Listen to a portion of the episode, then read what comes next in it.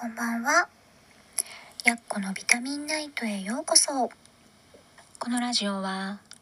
栄養士とボディケアセラピストをしているやっこが体の中と外両面から綺麗で健康になるために知っておきたい食事や生活のことを音声で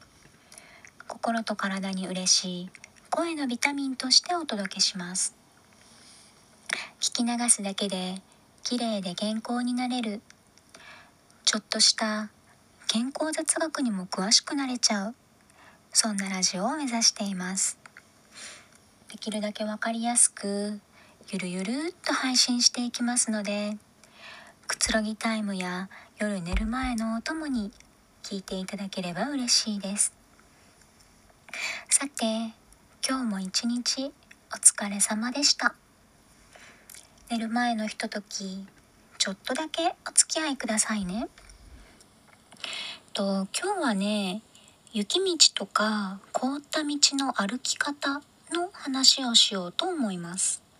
最近ね寒い日が続いてますよね。年末あたりからずっとね。で日本海側ではね雪がひどかったりとか普段降らないとこでも降ってますよね。で私が住んでるところも、まあ、雪は舞う程度で道路に少しだけ積もるんですけどその少し積もった雪がこう踏まれて固まってちょこっと溶けてで気温が低いから凍ってしまうっていうことが起こってるんですね。特に歩道で、えーと、と特に南側の歩道って言えばいいんですかね。建物とかのすぐ北側に歩道があって、まあ、影になってしまうので、まあ、溶けきることがないんですよね。で、まあ、雪かきをねしてもらえる場所だったらいいんだけどそういう場所ばっかりではないのでで踏み荒らされて凍ってしまった歩道っていうのがねやっぱ何箇所もあるんですよ。でまあ、そういう道だとあの普通に歩くとね結構簡単に滑って転んで怪我をしてしまうことがあるんですね。で寒い時って、まあ、昨日のねあの運動のお話でもちょこっと話してるんですけどあの体が縮こまって固まっているので怪我しやすいんですよね。で、まあ、怪我をして治りが悪くなる時期でもあるんですよ寒いとね。なので、まあ、歩き方一つで怪我が防げるのであれば覚えておいて損はないかなって思ってます。と普通に歩く時、まあ、正しい歩き方っていうのは何を基準にして正しいかっていろいろあるんですけど私がと健康のための歩き方っていうことで指導をしてた時の歩き方で言うとと足をつく時はかかとから地面につけてで順に前に体重移動をしてつま先で蹴り出すっていう歩き方が正しい歩き方とされていました。でこれねあのすごくね足に合うようにとインソールを作ったりすると全然力もいらなくて本当に体がスイスイ動くように歩けるっていう歩き方なんですね。うん、でもヒールの靴でかっこよく歩くとかになるとまた少し違うんですけど、まあ、一般的にね正しい歩き方っていうのはかかとからついてつま先で蹴り出すっていう感じですね。でもこの歩き方をね雪道とか凍った道でするとすごく滑りやすいんです。うん、滑って転んで怪我をするなんていうことにもなっちゃいます。なので雪道とか凍った道ではその場所用の歩き方をした方がいいですよね。じゃあそれってどんな歩き方なのか？っていう話です。とそれは足の裏全体、まあ、靴の底全体を、ま、均一に使って歩くっていう歩き方です。うん、全体をこう同時につく感じですね。かかとが先とかつま先を残すとかじゃなくてうんと足を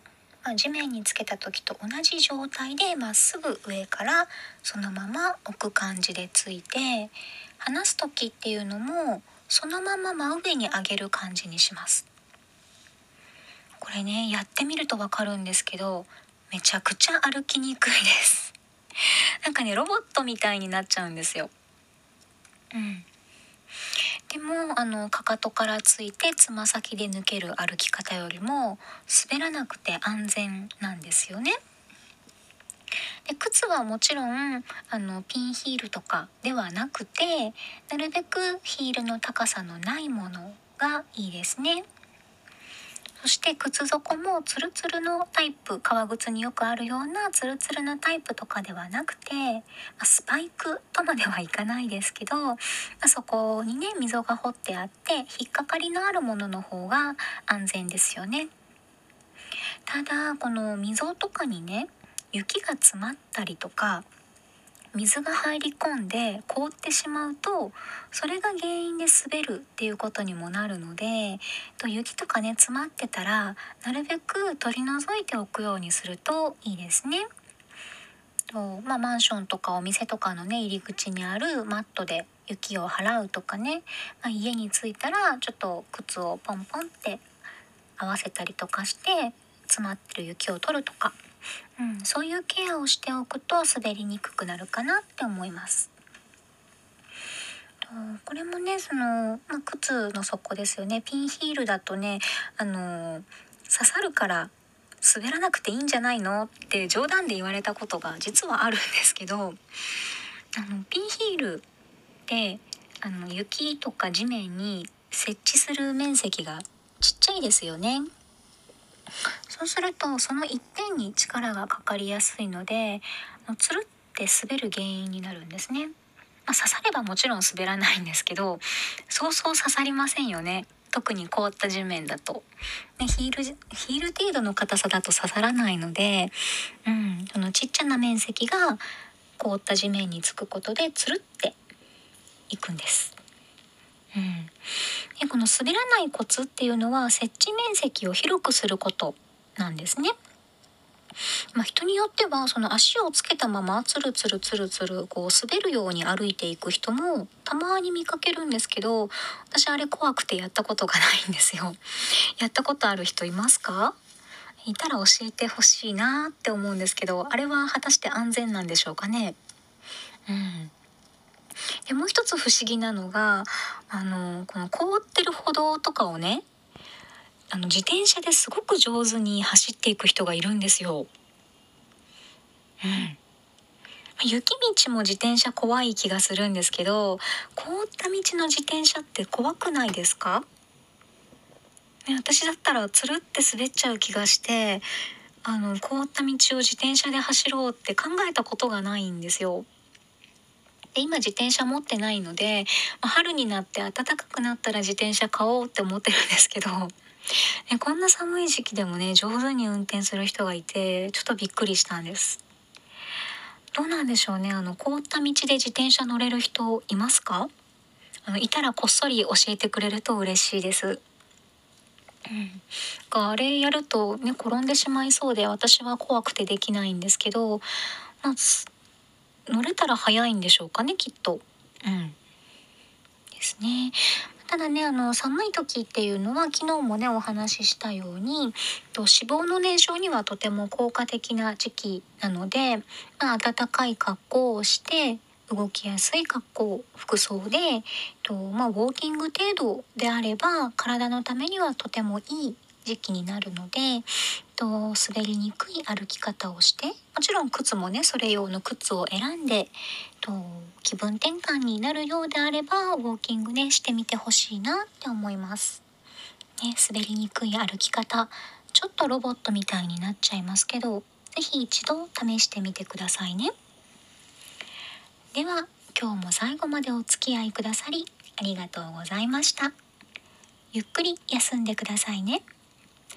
それではおやすみなさい。